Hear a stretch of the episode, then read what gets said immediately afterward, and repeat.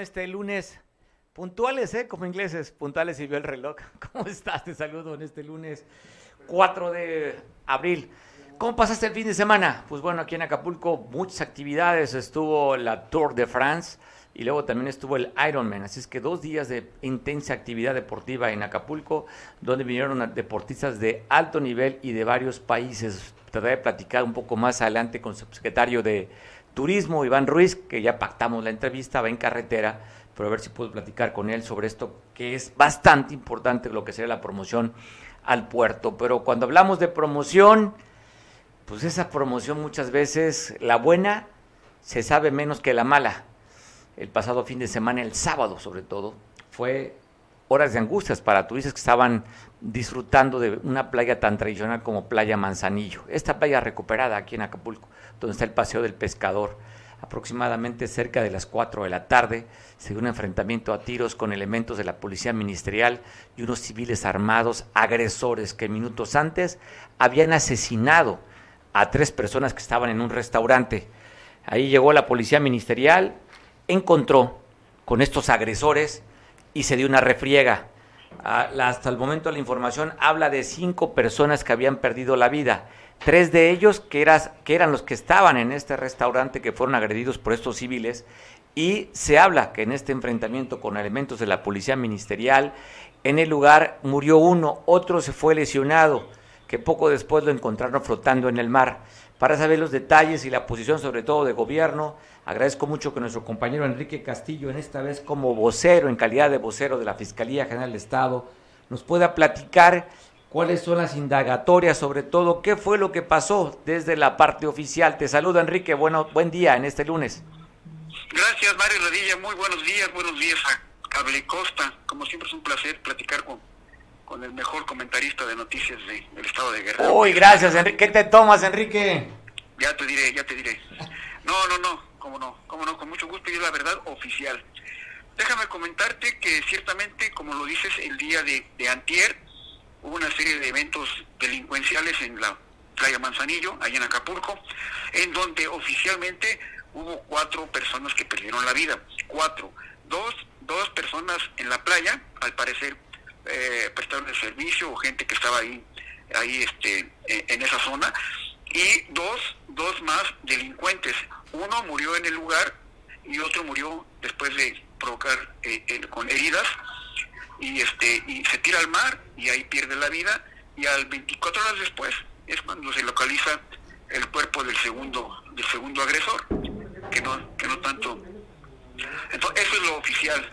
Aquí lo, lo, interesante y dentro de todo lo dramático del tema de pérdida de vida y todo eso es la reacción que tuvieron los agentes ministeriales de la fiscalía general del, del estado en donde en donde eh, reaccionan y, al ver que les marcan el alto a dos tipos que iban corriendo hacia, hacia una hacia una hacia una eh, este, lancha de motor y estos eh, lejos de detenerse continúan su carrera y hacen algún tipo de, impacto de, de, agresión con el arma por lo que los policías ministeriales eh, repelen la agresión ahí cae uno dentro de la lancha y otro más herido se lanza al mar y es localizado como te decía casi 24 horas después por parte de la misma autoridad. Eso es lo oficial, eh, estimado. Oye, me estás pasando la crónica de lo que sucedió, esa narrativa, nada más la confusión se dio, y para aclararlo, ¿fueron cinco muertos en este evento o cuatro, Enrique? Cuatro, oficialmente fueron cuatro, dos, dos que estaban en la playa, que fueron agredidos por, por los delincuentes, y, los dos más que eran delincuentes que iban en la lancha. Uno, uno pierde la vida, queda dentro de la lancha y otro se lanza, como te decía, al mar y eso dificulta un poco más el rescate y después la posterior hallazgo de, del cuerpo de, esta persona. Oye, habíamos escuchado algunos otros ataques que inclusive habían logrado su cometido aquí en la, en la playa, en la, la, bahía, y que habían huido o escapado en, en jet ski en lancha.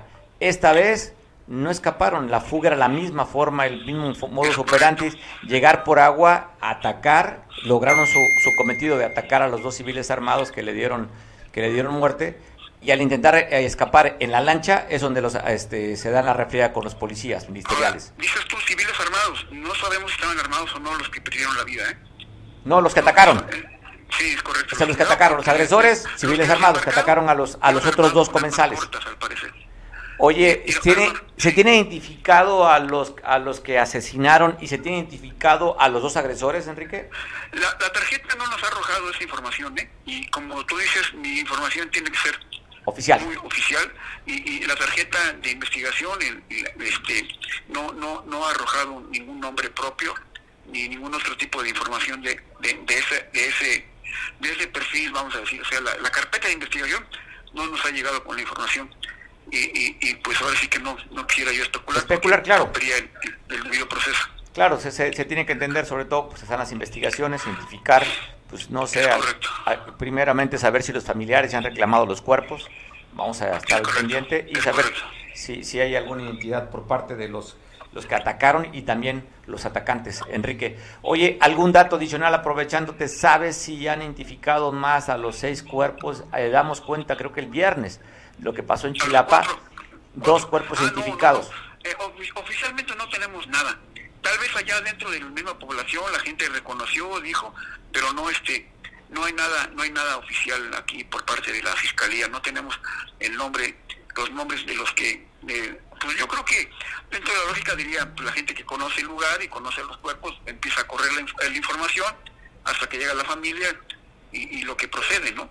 Sí. Pero no, oficialmente no nos han dado ninguna información de los nombres propios de, de, los que perdieron la vida allá en, en, Chilapa, estimado Mario. Bueno, y aquí nos quedamos con la versión oficial porque estás en tu calidad de vocero de la Fiscalía, lo cual, Enrique, como siempre, agradezco mucho que tengamos esta comunicación fluida. No, y las veces que sea necesario. Tengo instrucciones de la superioridad de que todo lo que se le ofrezca a, Cable Costa, pues inmediatamente respondamos por, por el poder que tiene de información y porque pues la amistad, vamos a romper un poquito el protocolo. Oye, Enrique, pues agradecele mucho a través de este espacio y a través de este medio a la, a la Fiscalía que te da la oportunidad de que fluyes información con este medio. Así es que te mando un abrazo y un abrazo también para la fiscal. Ok, ok, te lo agradezco mucho y, seguramente ella también va a enviar de regreso un saludo fraterno, estimado Mario. Abrazo, Silvancingo Enrique, estamos en comunicación. Abrazo. Abrazo. Pues está la versión oficial porque está circulando en, redes, en aparte de redes, en diarios, que hay cinco personas que habían perdido la vida en este ataque el día sábado allá en Playa Manzanillo. Eh, nos da la versión oficial parte de la Fiscalía que la contabilidad son cuatro personas que perdieron la vida, dos agresores y dos personas que fueron agredidas que estaban ahí tomando unas cervezas. Esa es la versión oficial. Vamos a ver si en el transcurso del día fluye un poco más de información, algo más de datos, pero nos quedamos con la versión oficial. Lo otro, pues vamos a seguir buscando qué pasó, qué sucedió, si sigue fluyendo los datos también. Y donde acaban de, acaban de dar a conocer hace unos minutos, ¿eh? en, en la capital cafetalera del mundo, Atoyac de Álvarez, encuentran un cuerpo abandonado en, un, en, una, en la colonia Loma Bonita. Tengo las imágenes, la información apenas empieza a fluir. Eh, tratamos de localizar a nuestros compañeros allá en Atoyac para saber si hay alguna información adicional aparte de las imágenes y la ubicación de esta persona. Es un masculino que está, usted lo va a ver a través de la imagen, pero no tenemos ningún dato adicional porque la misma autoridad no ha dado la información. Son, eh, son información de último momento. Es Colonia Loma Bonita, muy cerca donde está la ciudad de los servicios, donde se encontró este cuerpo abandonado en este paraje. Ahí estamos viendo en el fondo de esta fotografía a una persona con un pantalón color azul y no tenemos más datos hasta el momento porque está, son eventos que están, pues hace unos minutos que se van a conocer dónde encontraron este cuerpo sin vida allá en Atoyac. Buscaremos en el transcurso de este espacio a ver si es posible poder contactar y tener alguna información adicional que nos puedan dar un poco más sobre esta persona que fue encontrada sin vida ya en Atoyac. Y una persecución policiaca se dio en los altos de la Corona Libertad. Ahí, de acuerdo a lo que se sabe o lo que trascendió, que civiles armados intentaron robar una camioneta de redilas. Ahí en un recorrido que hacían elementos de la policía estatal, pues vieron a esos agresores intentando robar esta camioneta. Se dio la refriega, se dio la persecución. El saldo de esta, de esta persecución fue dos civiles armados abatidos y al, hasta lo que se sabe, que no está confirmado, que dos resultarían heridos de estos cuatro, cuatro delincuentes. Así es que te voy a poner imagen de lo que sucedió. Ahí están viendo cómo elementos de la, de la Fiscalía General del Estado fueron acompañando también después elementos de la CEMEFO para hacer el levantamiento del cadáver y continuar con las investigaciones. los disparos se escucharon hasta la sabana, de acuerdo al reporte de vecinos de esta refriega con estas gentes que venían con armas de alto poder. Así es que dos civiles armados delincuentes abatidos y por lo que se sabe, dos quedarían lesionados. Este evento se dio el día viernes, poco después de las 3 de la tarde, es el reporte que se tiene. Así es que ahí están las imágenes de lo que sucedió y cómo quedaron en el traslado dos personas abatidas por parte de elementos de la policía del Estado que se dieron este fin de semana. Es decir, si hacemos un recuento del fin de semana en dos, dos eventos, en este evento, dos atacantes muertos, abatidos a manos de la autoridad, y los otros dos abatidos también en Playa Manzanillo. Cuatro agresores, cuatro delincuentes, caerían en manos y en las balas de elementos de seguridad del Estado. Dos eventos, los Altos de la Corona Libertad y dos en Playa Manzanillo. Y donde ahí asesinaron dos personas también, fue en Iguala. Dos jóvenes, uno de 18 y 20 años, fueron atacados allá. La, la autoridad recogió seis casquillos percutidos de, pistola calibre 9 milímetros, donde a uno de los jóvenes recibió balazos en la cabeza, abdomen y piernas. Murieron en el lugar de los hechos. Esto fue a las 3.30 de la madrugada para amanecer el día de hoy. Te pongo pues esta nota, iguala, caliente también. Hemos dado cuenta usted del número de, de ejecutados. Hay que sumarle dos a estas ejecuciones este fin de semana a estas dos personas, dos jóvenes que fueron identificados. Uno de ellos responde a nombre de, responde nombre de Alberto y otro a, no, a nombre de Jesús, Jesús de 20 años y Alberto de tan solo 18 años de edad. Esto fue en la calle Nevada, atacaron estos dos jóvenes allá en Iguala de la Independencia. Y miren lo que sucedió en la Cochistlahuaca. Un jovencito que estaba descansando en su casa una bala perdida le perforó el cráneo. Está grave. Se debate entre la vida y la muerte. Creo que tenemos fotografías. Mire dónde se quedó alojada la bala, en la tráquea, que le dificulta para poder respirar.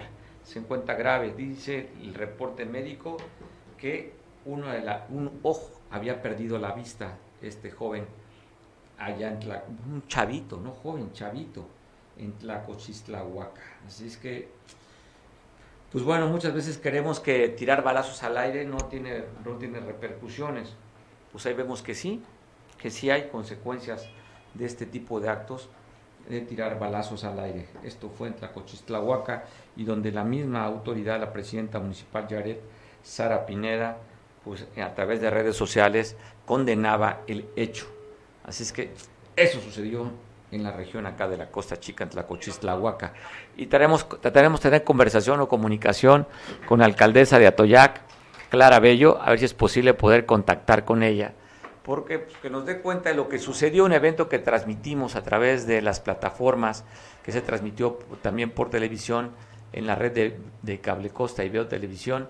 El día de ayer se eligió la reina del café en Atoyac parte del espectáculo, fue invitada también, como el espectáculo, una joven que fue nominada, ojo, eh, nominada al Grammy Latino, fue nominada al Grammy Latino, entonces pues bueno, platicaremos, es posible poder contactar con Clara Bello para que nos dé cuenta de estas ocho candidatas a reina, que fue un espectáculo que fue, llamó poderosamente la atención después de dos años y lució de manera espectacular. No hay posibilidad, no, no hay posibilidad, bueno, trataremos de contactar un poco más adelante. También vamos a hablar de una, una cuestión social. Se, se, inauguró un Sunset Lounge. ¿Estaremos listos con la invitación para platicar? Estamos viendo imágenes de lo que fue la reina. Deja un poquito, ¿podemos? Gracias. Es muy amable, gracias. Oye, no sé, estoy como que tenemos el video de, así estamos, como el DJ que está en las mañaneras. No, estamos en vivo y la verdad aquí el productor, híjole, le hago pasar cada dato, traemos una escaleta, pero muchas veces hay que cambiar un poco el tono de la nota. Todos los días platicamos de nota roja y cuando hay una nota social, pues queremos resaltarla, pues, pues, simplemente para compensar y tener un buen estado de ánimo, sobre todo en este inicio de semana, en este lunes. Fue agitadito, ¿eh? Aquí en Acapulco, tema deportivo y platicaremos a ver si con Iván Ruiz, que también tratemos de contactarlo, si es usted tan amable, productor. Ahí está el teléfono para ver si podemos platicar con Iván Ruiz, el subsecretario de Turismo sobre esto y tenemos también nota, la nota de la inauguración del Sunset Lounge del Hotel Emporio.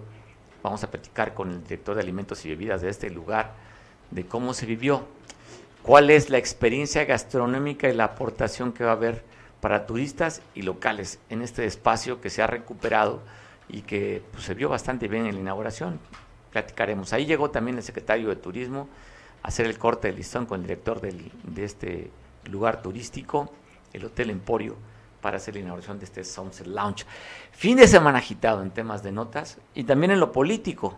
Hoy fue a registrarse planilla única Alejandro Bravo Abarca, exalcalde de Petatlán, exalcalde de Ciguatanejo, ex candidato a la Diputación Federal y diputado local también.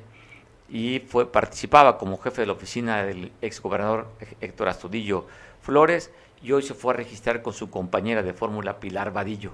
Tengo imágenes para platicar.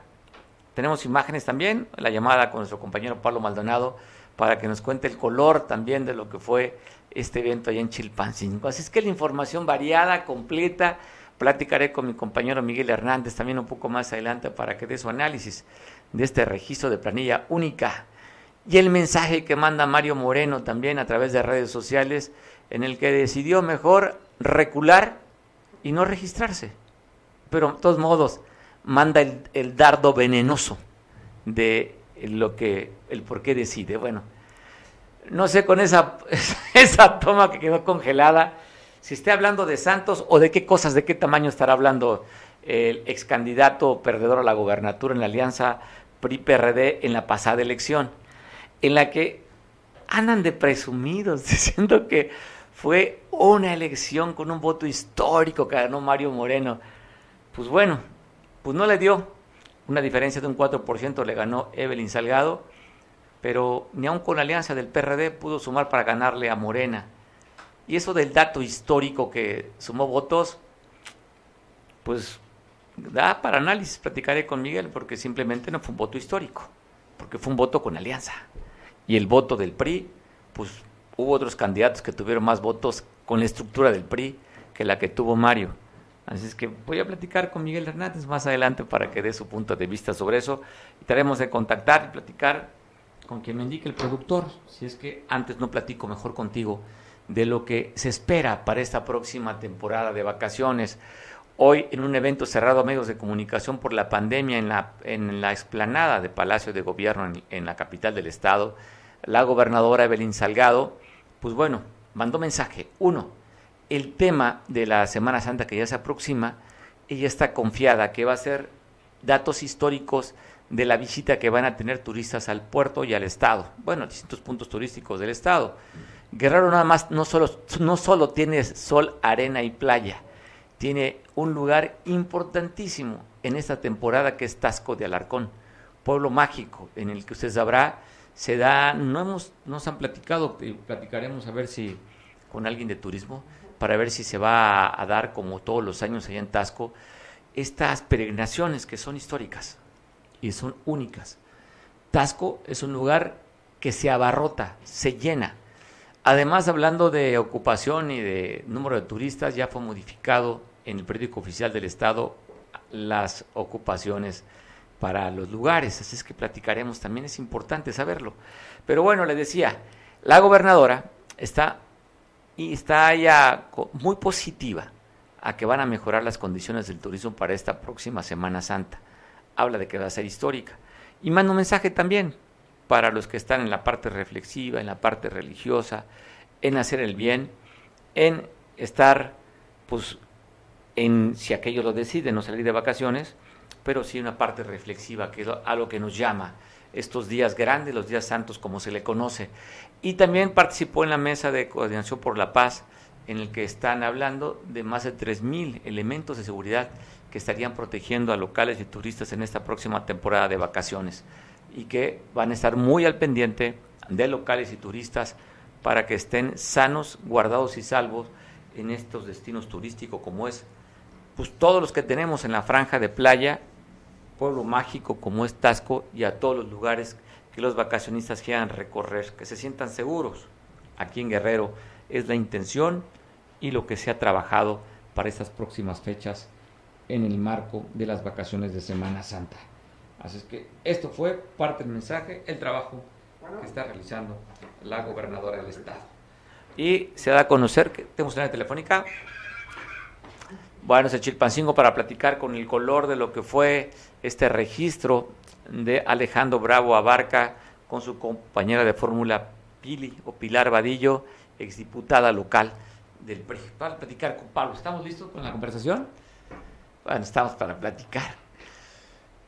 Hay mucho. Y también, pues bueno, también sale a través de redes sociales, en su red social, el que fuera eh, meteorólogo durante muchos años, 25 años de trabajo.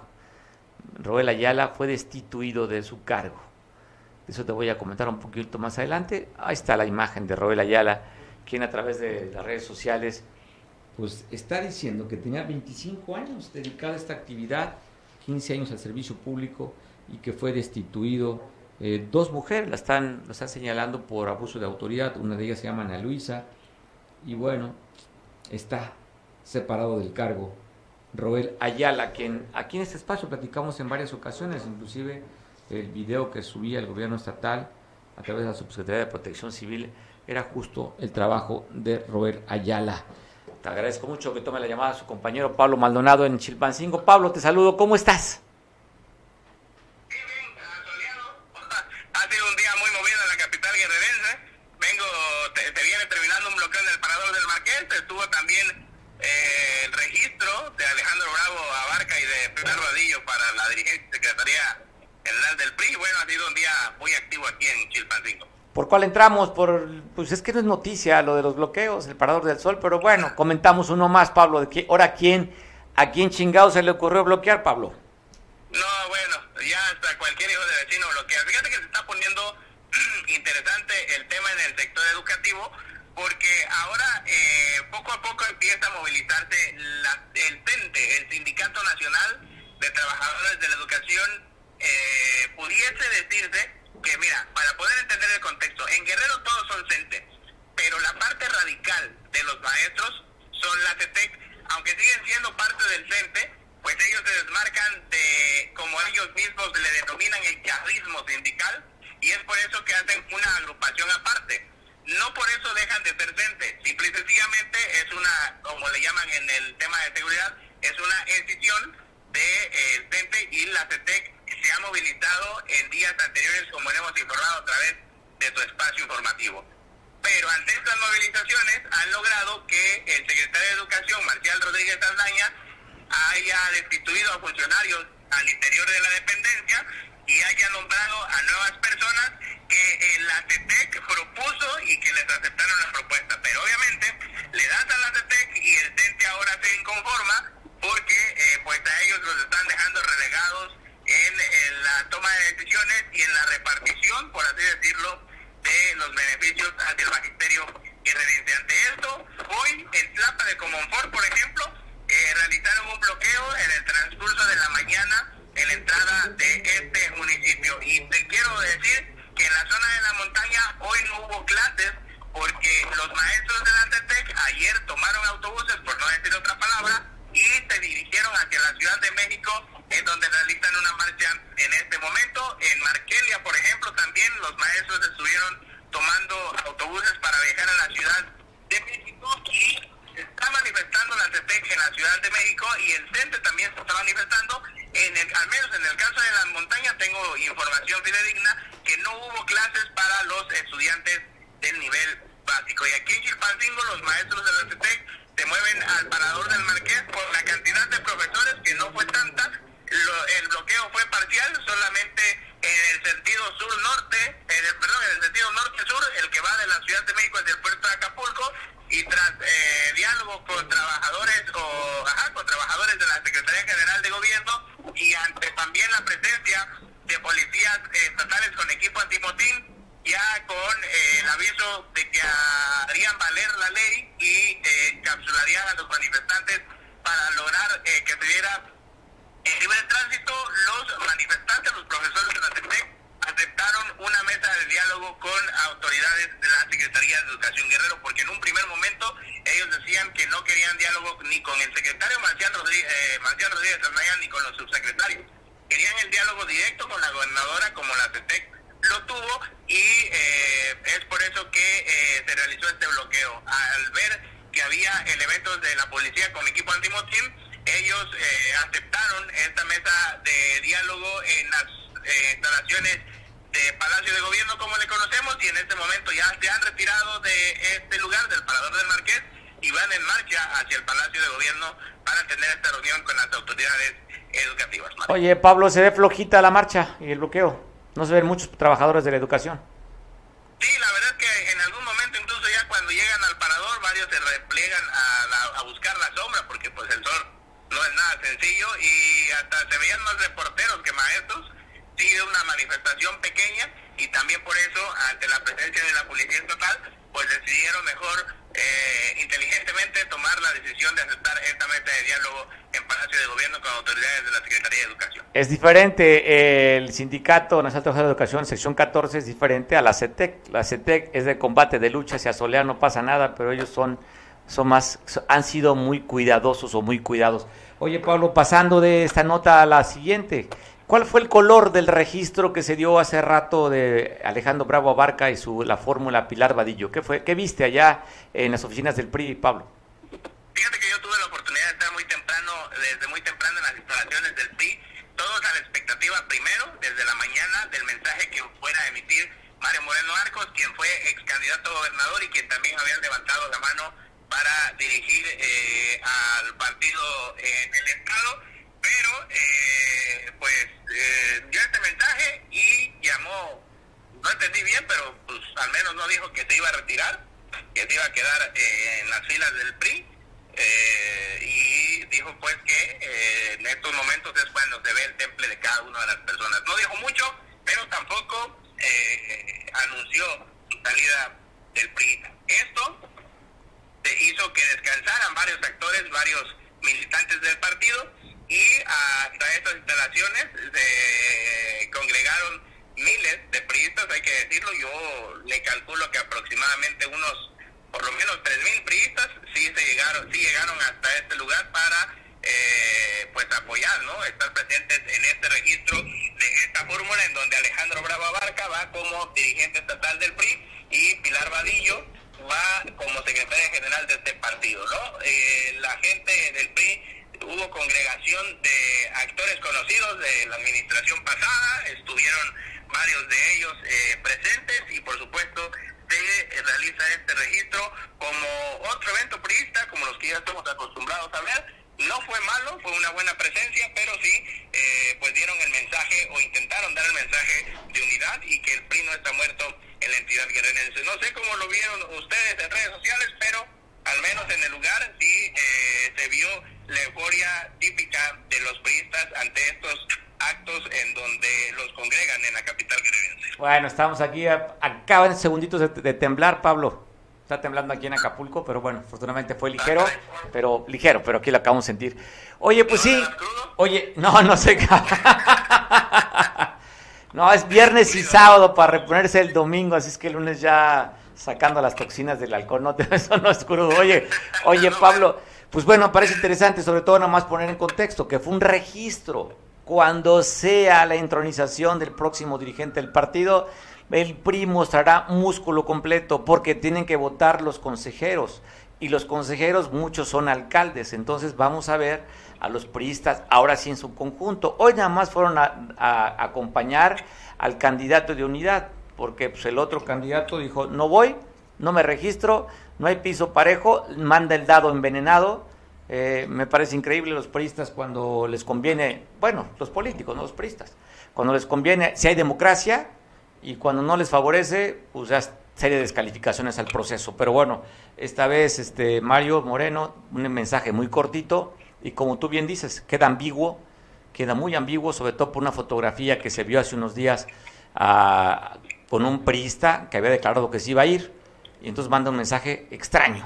No dice me quedo, tampoco dice me voy, pero sí dice no hay piso parejo. Entonces por eso mejor no participo. Pero no participa porque no tenía el apoyo de los consejeros. Nada más la estructura del PRI, ¿no? Es que creo que se mareó Mario, está muy mareado cuando habla de que tuvo una votación histórica, cuando no es él, es el candidato de la estructura lo que lo hace llevar. Los votos no son de él, los votos son de los priistas. ¿Cuántas veces hemos visto estos berrinches que se van y no se va? La mayoría. O sea, pues bueno, vamos a ver qué sucede. Pablo, te mando un abrazo, gracias por la oportunidad de compartir contigo y me quedo con el dato. Dijiste, ¿tres mil priistas? ¿Tú estás diciendo? Que sí, aproximadamente como tres mil priistas y como dato adicional, según mis fuentes, ¿verdad? me dicen que aproximadamente a las 3 de la tarde estarán entregando, eh, pues, el, no sé llamarle nombramiento, le estarán entregando el nombramiento a Alejandro Bravo y a Pilar Vadillo como dirigente y secretaria del PRI del Estado. Bueno, creo que es un proceso. El protocolo dice que a las 3 cierran las mesas. Está abierta la mesa para aquel que decide ir a registrarse. Pero nadie cumple con el requisito. El sábado tenía que haberse aprobado por un curso de la Fundación Reyes Heroles. No lo hizo nadie de los periodistas, solamente lo hizo esta fórmula. Así es que el que se registre, que nadie va a aparecer, pues estaría descalificado porque no tendría, no había cumplido con los requisitos. Pero vamos a esperar. Te mando un abrazo, Pablo. Buenas tardes, Mario. Seguimos Seguimos con, platicando contigo. Agradezco mucho que me tome a través del Zoom a Luis Córdoba. Luis, ¿cómo estás? El director de alimentos y bebidas del Hotel Emporio. ¿Qué tal? Muy buenas tardes. Qué gusto estar en su programa. Muchas gracias por el espacio y esperando y, y todavía tengamos de la experiencia que vivimos el viernes pasado con nuestra apertura del restaurante Sunset. Oye, pues felicitarte y, y reconocer que sigan apostando al destino turístico, esta cadena de hoteles. Me pareció interesante la, propuesta, una propuesta que explicaban ese día, Luis, que se reunieron pues todos los de la cadena, los chefs, para poner una, la carta, el menú, que hablan creo que de más de una decena de chefs que estarían poniendo este menú, va a ser un menú básicamente eh, a base de, de mariscos y pescados, ¿verdad Luis? Así es, la verdad es un concepto de de mariscos eh, con un toque muy, muy especial, como ya lo comentamos eh, en la apertura, con la intervención o la colaboración de varios de nuestros chefs y también con la participación de nuestro director corporativo de alimentos y bebidas, el señor Sandro Landa Sánchez, un veracruzano destacado en la gastronomía, que participó también en la selección de los platillos. Entonces, sí, la verdad que como lo pudieron ustedes vivir en, en este opening, en esta apertura, la verdad que, que, esa es nuestra esencia, eso es lo que estamos dando a todos nuestros eh, visitantes a este restaurante. Oye Luis, pues ahí estuvimos. Yo agradezco mucho la invitación que lo hiciera eh, una buena amiga, Lucy Guillén. Estuvimos acompañando. Agradezco mucho las atenciones que tuvimos por parte del personal, el director y todos. Realmente una gente muy cálida. Eh, los canapés que dieron estaban excelentes, de primera calidad. Esa mesa que pusieron también de postres se veía estupenda. El espectáculo y sobre todo, pues bueno, fueron acompañados por el secretario de Turismo quien cortó el listón con el director del hotel. Sí, la verdad que, tuvimos la presencia de personalidades de, gobierno, de ustedes muy importantes en la, en la materia de, la prensa, de la gente que visita estos lugares eh, especiales en, Acapulco. Entonces, la verdad que estamos muy, muy emocionados y, muy agradecidos con toda la gente que, que, nos visitó, que nos acompañó en nuestra apertura que, que ya ansiábamos desde hace mucho tiempo. Oye, Luis, platícanos un poquito el horario, eh, los días de apertura, eh, para que la gente se anime a conocer este sitio. Sí, claro que sí, estamos de lunes a domingo en un horario de una de la tarde a 11 de la noche, eh, los 365 días del año. Eh, estamos dentro de las instalaciones del Hotel Emporio Acapulco. Estamos muy bien ubicados, estamos a, a unos pasos de aquí de la famosa Diana. Este, y la verdad, pues estamos con todo el, eh, el entusiasmo y las ganas de esperarlos aquí y darles el servicio que, ustedes están esperando. Bueno, qué bueno que dices la ubicación. Yo, yo lo digo como si toda la gente lo conociera, pero sí, hay gente que nos ve fuera de Acapulco y fuera del país y sí merece que darle explicación. Estás, como bien lo dices, en el corazón de Acapulco, a unos pasos nada más de la Glorieta de la Diana, frente al Centro Comercial Galerías. Ahí está el Hotel Emporio y que también este hotel es famosísimo en el mundo porque se grabó el, el capítulo más visto a nivel mundial de la serie del Chavo. Sí, la verdad que es un ícono de aquí de, Acapulco, nuestro hotel, eh, con tantos años de historia, desde que se fundó como un Hilton hasta llegar ahora a ser un emporio, pero sí, como bien lo dice, eh, a veces el mexicano no le damos el valor a, todo lo que tenemos aquí en el puerto de Acapulco y, y en particular a esta serie del Chavo del Ocho, ¿no? Que nos visita mucha gente de Sudamérica, donde es un éxito, donde toda la gente, el sueño es conocer el hotel donde gira la puerta de entrada al Chavo y que todo el mundo se quiere tomar fotos. Eh, lo comparto porque es triste que nosotros los mexicanos no le damos ese valor o no tenemos esa, mm, ese recuerdo de esta serie y que para el sudamericano tiene mucho valor, ¿no? Es, es muy padre que lleguen a nuestro hotel, nos pregunten en qué habitación se hospedó el Chavo del Ocho, eh, que la, eh, este, la puerta giratoria sigue ahí. Entonces es un hotel de, de esa historia que, que, bien comenta, ¿no? Fíjate que estaba con unos invitados, una buena amiga Cecia Juria, al cual le mando un abrazo y a su esposo, está comentando y le tocó vivir esa, la grabación de ese capítulo. Su esposo es peruano y él dice que era lo máximo. O sea, conocer el, el, hotel donde se grabó la serie de ese capítulo, más visto en la historia, pues bueno, para él era un motivo de emoción. Y lo estaba comentando, caminando hacia el lugar, al sunset, y estaba muy emocionado de compartirlo, nada más, de volver a vivir ese momento. Sí, no, la verdad que, que le comparto toda la gente que llega a Sudamérica tenemos aquí ahorita conmigo al, chef Miguel Quintana, como usted sabe, es de Venezuela. Y él también nos ha compartido que él en su infancia creció viendo El Chavo del Ocho y para ellos la serie allá es algo espectacular y cuando se enteran que, que se viene a vivir a Acapulco, pues no le hacían más comentarios de que te vas donde, donde se hizo la serie del Chavo del Ocho, ¿no, Chef? Sí. Ahí está al lado. Pues, Oye, pon un poquito la cámara para saludarlo. Hola, ¿qué tal? ¿Cómo estás? Buenas tardes. ¿Qué tal, Chamo? ¿Cómo estás? Bien, bien, gracias a Dios, muy contento, este, con mucho trabajo y, bueno, aprovecho la oportunidad para agradecerles de nuevo la visita que nos hicieron el día viernes y a través de, de, todos los medios, en este, en este caso, bueno, de tu medio, poder invitar nuevamente a la gente a que venga y conozca el restaurante Sunset aquí adentro de, del Hotel Emporio Acapulco, ¿no? Que es una propuesta totalmente diferente. Y como bien lo decías al comienzo, sí, nos reunimos varios chefs, exactamente como 12 chefs más en nuestro gerente corporativo de alimentos y bebidas para poder concretar la carta del Sunset y, que bueno, que hoy por hoy sea un lugar rico, exitoso, diferente y, bueno, aprovecho de nuevo para hacer la invitación a toda la gente que venga a visitarnos. Ahí está, la, ahí, está la, ahí está la propuesta y lo cual reconocemos este esfuerzo que hacen ustedes como corporativo tú con tu talento de chef, para que la gente que vayamos ahí disfrutemos. Uno de los placeres de la vida es el, es el paladar y hay que darle gusto al gusto. Te mando un abrazo, chef. Gracias, Luis. Gracias, gracias. Gracias, Luis, por la cortesía, la atención que tuvimos ahí ese día de la inauguración.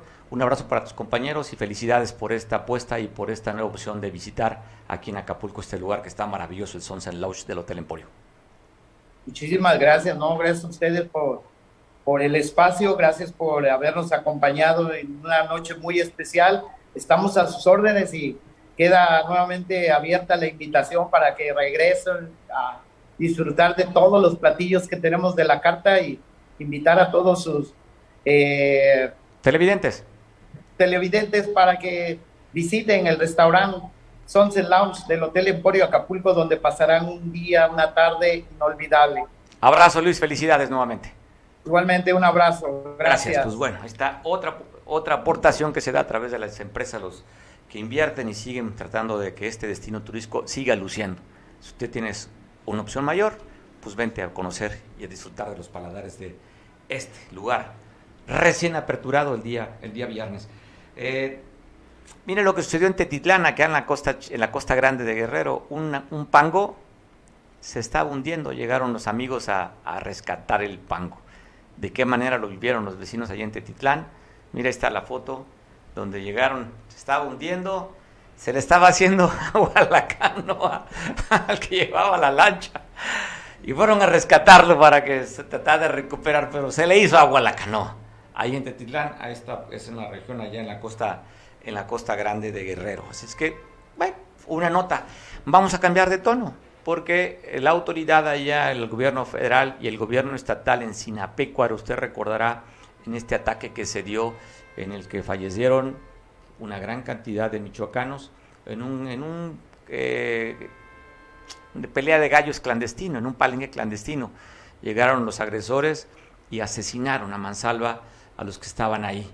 Después de la, autoridad empezó a investigar y lograron la captura de cinco sujetos. Al parecer, de acuerdo a la versión de la, de la policía y el ejército, de la Guardia Nacional, estarían implicados estos cinco sujetos que responde uno de ellos como Fernando, José, José Antonio, Adrián, Irving, estarían siendo este, procesados y se cree que ellos habrían participado en el asesinato allá en el ataque en Sinapecuaro, en este palenque clandestino. Es decir, incautaron varias armas, entregas AK-47 y otros rifles de asalto a estos cinco sujetos que están viendo en su pantalla. Así es que vamos a ver si no sean chivos expiatorios, que sí sean los que se están investigando para que den con los demás agresores de acuerdo al dato de la propia Fiscalía General del Estado de Michoacán. Un evento que llamó poderosamente la atención, sobre todo fue nota a nivel internacional por el número de fallecidos en este ataque. Así es que caen, de acuerdo a esta versión, cinco implicados en este ataque allá en Sinapecuaro, en Michoacán. Y bueno, otra nota también, una nota pero es internacional. Eh, usted sabe que hay una, una invasión de los rusos al país de Ucrania dejaron una parte, abandonaron los rusos, una región cerca de Kiev, a 30 kilómetros, y después que se fueron encontraron, habían asesinado más de una centena de personas. Ya hay reacciones a nivel en el mundo, hablan que es un genocidio, que acribillaron a civiles, inclusive algunos de ellos amarrados con el tiro, en tiro de gracia, y hay relatos y crónicas de esto. Ya la comunidad internacional están pues alertando y sobre todo veía unas declaraciones del primer ministro de Alemania en el que había que recrudecer todavía, cerrarle el, tema comercial para asfixiar la economía de Rusia. Pero están hablando más de una centena de personas que fueron sacrificadas civiles en esta carretera ya, en la carretera de la muerte que le llaman muy cerca de Kiev, a 30 kilómetros aproximadamente. Es el dato que está circulando a nivel internacional. Hoy por la mañana se dio a conocer esta información. Y bueno, platicaremos también. Tenemos, tenemos un Zoom con nuestro compañero Miguel Hernández. Vamos a contactar con él. Nos gustaría saber su punto de vista de este registro. Él es priista, Miguel, y tendrá seguramente un posicionamiento respecto a lo mismo. Y bueno, una nota también que vale la pena la reflexión. Una señora que está hablando y platicando, sobre todo platicó con los médicos, que iban en, en su motocicleta. Bueno, pasaron un tope, eso fue en Iguala ni ella ni su niña de nueve años de edad traían casco. Se cayó la niña y eh, el resultado fue un traumatismo craneoencefálico. La niña ha estado intubada, ha estado debatiéndose entre la vida y la muerte. Afortunadamente va recuperándose. Y entonces la reflexión es, si andas en moto, pues trae casco. Si traes menores de edad, con mayor razón, ellos no tienen la pericia ni la fuerza para ir sujetos de, de ti. Tú que usas moto, es para ti. Así es que este dato me parece pues, relevante sobre todo para hacer conciencia de esto que pasó en Iguala. Tuvieron que ser trasladadas hasta Acapulco, primero Iguala, un, lugar regional de especialidades, y ahí le extrajeron el hematoma a esta, joven, esta niñita de tan solo nueve años de edad. Pues bueno, gracias a nuestro compañero Miguel para platicar con él. Miguel, no, de acuerdo al reporte le platicaba principalmente a, nuestro compañero Pablo, si no andabas tú ahí en el registro de, tu colega, de tu correligionario, de tu amigo priista Alejandro Bravo y Pili Vadillo, no fuiste a Chilpancingo, estás aquí en, tu estudio en, Acapulco, por lo que veo. Miguel. Creo que tiene problemas con el internet, Miguel, para poder conversar con él, pero bueno. ¿Ya, lo recuperamos, Miguel? Miguel, ¿cómo estás? ¿Ya regresaste, de Oye, ¿ya regresaste de Chilpancingo o qué pasó? ¿Traes la camisa roja del PRI? Ah, no, yo siempre traigo, no nada más la camisa roja, traigo el corazón bien puesto. Acuérdate que soy de las juventudes, ya no tan juventudes revolucionarias, yo desde los 16 años he militado, ni me digo progresista, ni me digo parte de familia, ni me digo parte de unismo, he sido periodista de corazón.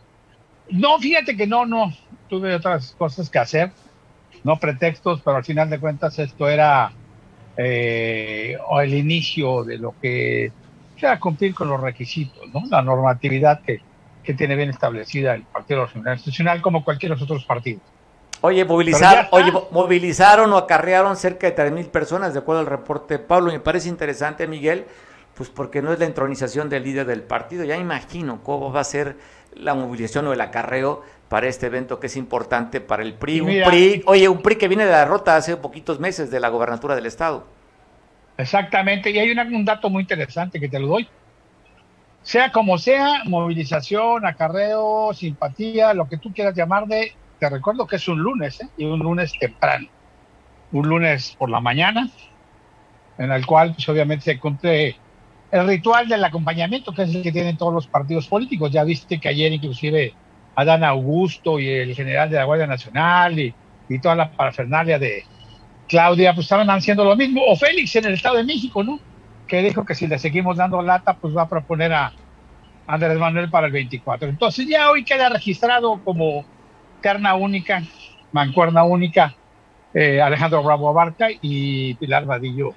Oye, pues, que ya fue oye, oye, Miguel, faltan minutitos para cerrar el registro. Hasta lo que entiendo, a, las 3 de la tarde cierran la mesa para recibir a, otra planilla. Sí, sí, exactamente. Entonces, a explicar que va a ser registro único. ¿eh? Y te voy a decir por qué. Porque obviamente muy, se adelantó muy temprano Mario Moreno a decir que no iba. ¿no? Él puso sus razones, todas muy válidas, muy ciertas, muy, muy de él, muy a sus frases. Y bueno, ya dijo que no iba. Y yo no creo, yo no creo que alguien más vaya a llegar de último minuto. Y si llega, bienvenido. Hay que recordar, mira, se habla de imposición, se habla de no piso parejo. Pero Mario, hay 640 consejeros estatales. 640 consejeros estatales que son parte de lo que sería una elección interna. Se hace el consejo como está ahí. Tal vez las condiciones ahorita del propio partido no sea para una, una elección interna. Yo soy eh, este, partidario de las elecciones internas, que ha habido varias, ¿no? en las cuales inclusive yo participé. Una primera elección interna que hubo aquí en Acapulco cuando gana René Juárez la candidatura. Y en otras ocasiones, realmente el ejercicio de la elección interna pues es como cualquier eh, eh, ejercicio democrático que en un momento dado hay quienes quedan bien contentos, hay quienes no quedan contentos y obviamente hay sentimientos encontrados. En este caso, vale. Miguel, estaríamos para compartir con la gente el video que es muy corto que lanzó en redes sociales Mario Moreno y lo, y lo platicamos. Sí, claro. permites? Es lo que decía. Esto fue lo que dijo Mario Moreno por la mañana en el que pues, simplemente da la explicación el por qué reculó. Así lo dijo.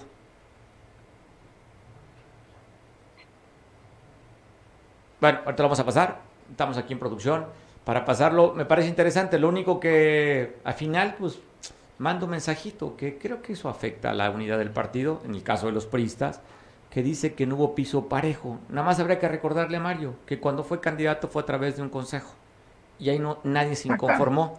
Y ahora que el consejo no lo tiene de su lado, ahora dice que no hubo piso parejo. Pues bueno, mira, así dejamos el video, Miguel, y platicamos, va. Aquí dice, así, así lo dijo Mario Moreno.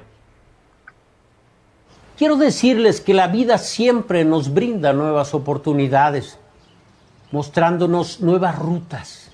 Seguiremos trabajando. Hay canales sólidos ya establecidos y el cariño de mucha gente que me fortalece y obliga. Continuaré caminando por Guerrero, agradeciendo a mis paisanas y paisanos, a mis compañeras y compañeros priistas, y a todas y todos los que confiaron y siguen confiando en mí. Hoy, hoy quiero decirles a mis amigas y amigos priistas que en un interés por cambiar y regresar la fuerza y unidad a la base militante. Busqué participar en el proceso para renovar la dirigencia estatal en el que lamentablemente no hubo piso parejo. Justamente por todo lo anterior es que considero que la única alternativa digna es retirarme. Sin embargo, quiero decirles que la vida siempre nos brinda nuevas oportunidades, mostrándonos nuevas rutas. Seguiremos trabajando. Pues bueno, me parece interesante, ahí menciona, deja el dardo envenenado, pero dice él, la vida nos brinda nuevas oportunidades, nuevas rutas. Ahí también habría que, eh, este, en este mensaje encriptado, saber si se va del PRI o no. Bueno, Mario no ha sido muy leal para el partido, Miguel. No sería nuevo si se fuera. Mira, aquí hay una cosa. Habla de piso parejo. Bueno, si alguien ha tenido el piso parejo es él. ¿eh? Ya fue presidente municipal, diputado federal. Él fue de los que dijo, me la juego con Ángel. Eh, ya fue candidato a gobernador. Obviamente, si eso no fue piso parejo, también fue por, muy bien lo dice, fue por consejo político. Y bueno, hay que recordarle, mira, el problema de los políticos, todos, todos se sobrevaloran una vez que han tenido un encargo. Pero yo en especial hablaría por los priistas. Puede gustarles o no gustarles lo que voy a decir, pero no hay un solo político priista del nivel que quiera decir, desde el más eh, humilde regidor para arriba o quien ha estado teniendo cargos y chambas, al cual el PRI no le haya bien pagado. Una cosa es que se sientan sobrevalorados, pero no hay uno solo, solo político que pueda decir que el PRI le ha pagado más. ¿En qué sentido te lo digo? Muchos priistas han denegado el tener o participar en cargos de elección popular porque prefieren tener una chamba en un municipio, en un ayuntamiento, en un gobierno de estado, en un congreso. No me refiero como titulares, como diputados, presidentes municipales, regidores, síndicos o como simplemente gobernador, o quieren ser secretarios, subsecretarios, bueno, inclusive hay quienes han vivido toda su vida, aunque ahora lleguen al partido, que han tenido chamba de manera permanente. Eso es una situación que debemos de ver. Y luego la otra, ningún político puede decirse dueño del número de votos finales, haya ganado o haya perdido. De acuerdo. Así es de que ese petate de que se va a desganar la mazorca, hay que recordar también, Mario, que no todo campesino es bueno para desgranar la mazorca. Oye, cada este uno tiene su don. Sí, oye, es, lo que tú comentas, ¿no? Estaba viendo por decir Gisela Ortega, que era gente muy cercana en la pasada elección eh, para presidente municipal, era la, directora de giras del candidato del PRI, aquí la alianza PRI-PRD. Ahí andaba en Chilpancingo.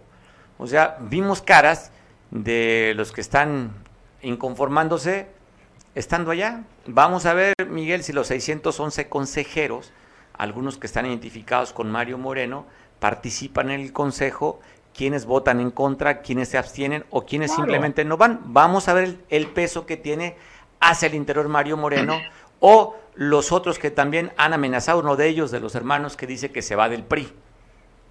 Sí, por eso mira, a ver, al final de cuentas esto es de política ¿eh? y va para allá, y así que te refieres, hay que ponerle nombre y apellido a Ricardo y Javier Taja. Hay que poner nombre y apellido. Hay que ver cuál es el origen de cada uno. Y tampoco pueden decir que se pueden decir mal pagados del PRI. Ni Mario, ni a Presa, ni a quien le refieras. Los Tajas se refieren a tres apellidos. Sí, afortunadamente hay que reconocerle a Ricardo que cuando menos guardó respeto al otro apellido que le faltó nombrar, al renujarismo. Pero no podemos decir que simple y sencillamente son nada más tres. De ahí se viene desgranando, ahora sí el término de Ricardo, se viene desgranando de varias partes. Lo que sucede es que cada, cada eh, actor político debe tener la madurez suficiente, no ser tan ñoño, debe tener la madurez suficiente para realmente reconocer cuál es su área de influencia. Y al final de cuentas, la política misma en todo el mundo, desde su origen, es de acuerdos. Haces acuerdos para sumar sedes y concedes. Yo te hago una pregunta por decía, no hay un solo político priista del nivel que me quiere decir que no se haya beneficiado por parte del PRI.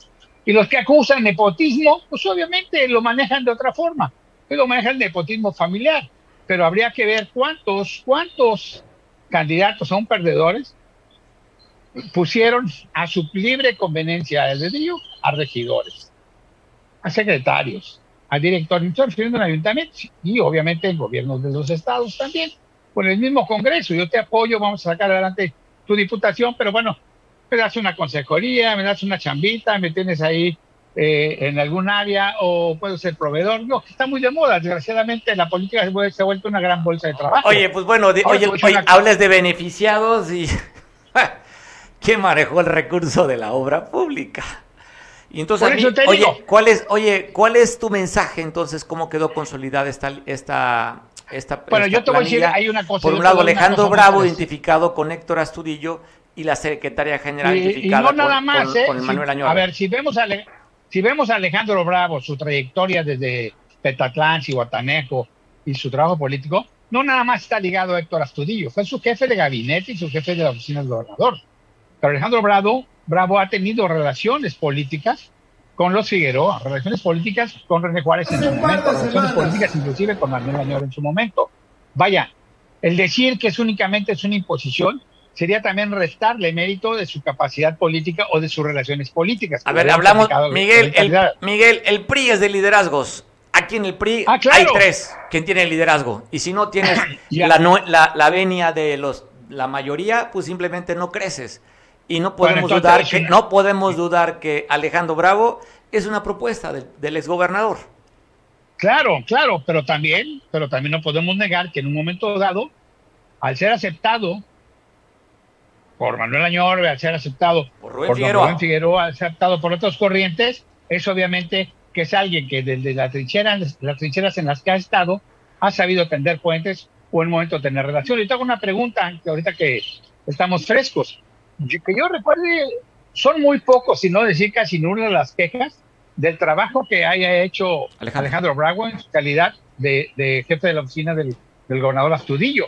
Porque obviamente, pues no nada más atendía a los periodistas, ¿no? Atendía a, a perredistas, a emesistas y a todo mundo que es muy este conciliador, es, un tipo conciliador. Bueno, pues ahí me estás dando la razón. Entonces, quiero decir, lo conozco, y, lo conozco y somos amigos. Lo puedo decir que somos amigos. Por eso, entonces, si tuviera ese rechazo, ahora la otra, si, si, yo agarro y digo que no participo y digo que tengo 600 mil o 400 mil o lo que tú quieras de votos, quiere decir que entonces yo saco mis sumas de mis canicas y de los 640 consejeros políticos estatales del PRI, o sea, a lo mejor no tengo ni siquiera un 3%, un, un 10 o un 20 o un 30%, porque si yo tuviera más del 30%, pues me aviento para tratar de convencer a los demás. Y ahora otro lado, otra cosa que mira que tampoco hay que dejar de lado se necesita gente conciliadora, pero se necesita gente para el debate, que es lo que hemos platicado. Y en ese sentido yo creo que es una buena elección, o acuerdo, como le quiero llamar, el de Pilar Vadillo. Ya fue secretaria general, ya fue diputada local, y la verdad es buena para el debate. Es centrona, ¿qué es lo que necesitamos? Oye. Guerrero necesita volver a retomar en los debates de altura. Oye, y, es mujer, que no hay eh, mucho con esa, con esa característica que tiene Pilar. Digo, las mujeres normalmente son mucho más suavecitas. Y Pilar. Claro, claro, por eso te digo. Eh, es muy chapa adelante.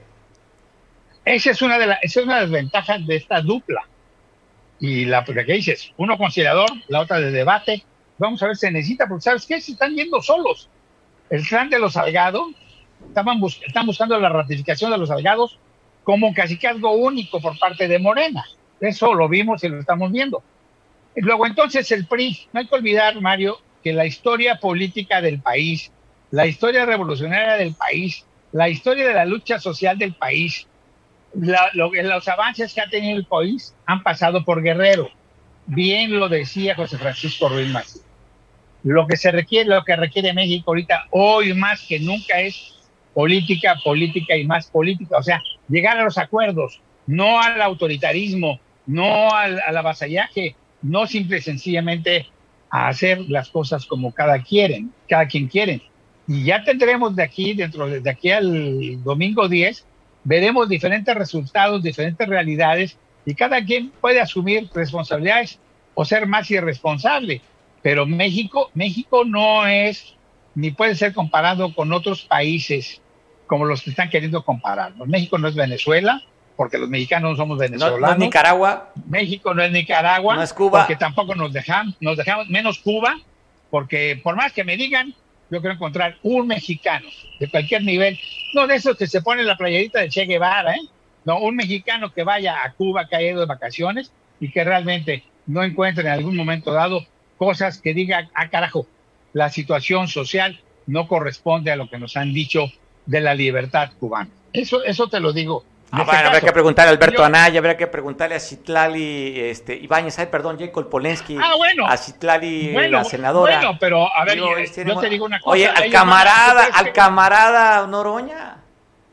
Sí, nada más que ellos van allá, eh, se divierten, cambian bloomers y demás cosas, y de paso van como que a desinfectarse a Nueva York, a Houston, a Dallas, a todos esos lugares, ¿no? Son gente de izquierda que se llenan los bolsillos con la lana de la derecha, que son una serie de farsantes. También la política llena de farsantes. Pero hay una cosa muy interesante. Hoy también pareciera ser, y ya el PRI reaccionó. Yo creo que es el momento. ¿eh? ¿Reaccionó de qué manera, Miguel? Tenemos dos minutos para, para ya pasar. Ya, ya, ya, ¿De cómo reaccionó? La ¿Cómo reaccionó? Ya hicieron pública la. A ver, ya hicieron pública la. La, la, la parte en, contra. que todo el PRI se va a ir en contra de la, de la reforma eléctrica. Ojo, ojo, pueden mayoritear, pero ya no va a ser tan fácil de aquello que estaban diciendo que desgraciadamente el PRI aguantó mucho. Y ya están despertando muchos liderazgos que estaban atargados por lo que tú quieras, miedo, amenaza, lo que tú quieras, ya están despertando mucho. Ojo, no hay que perder de vista que alguien que hizo un movimiento renovador en México no está de acuerdo en cómo están las cosas en el país y se llama Cuauhtémoc Cárdenas. Ya por ahí vamos a empezar a ver a Manuel Fabio, vamos a empezar a ver a otros otros líderes del PRI. No, y Los dinosaurios del PRI van a revivir Jurassic Park entonces. Pues claro, a revivir Jurassic Park. No hay nada nuevo, no hay nada nuevo. Que no me hablen, que no me hablen de nepotismo cuando todo el mundo tiene nepotismo y busca hacer el nepotismo de que de poner al primo, al hermano, al tío, al cuñado, al compadre, eso también es nepotismo. Y lo vemos en el PRI, lo vemos en el PAN, lo vemos en el PRD, y ahorita más que nunca lo estamos viendo en Morena, Mario. Bueno, Miguel, gracias por, por platicar contigo. Pues yo quería un poquito más del análisis de la propuesta que hace el PRI. Eh, dices tú que ha revivido el PRI. Y yo quería como un poco más el análisis de, la, de esta dupla. Pero bueno, lo, lo podemos hacer mañana, si quieres. yo, sé que tu intención es golpear a mi cabecita de algodón, que es lo que traes en tu agenda. lo cual reconozco, pero bueno, en tu posición de prista lo veo claro y lo veo bien. Mañana le seguimos platicando, Miguel. Pasa buena tarde. Te mando un abrazo fuerte, Miguel. Bendiciones, provecho. Buen provecho. Nos hemos pasado de la hora. Pues bueno, mañana. Qué bueno, ojalá te hayas quedado para vernos. Mañana nos vemos en punto de las 2 de la tarde. Te dejo en compañía de Julián, que nos ve por televisión en San Marcos. Buen provecho, feliz inicio de semana. Hasta mañana.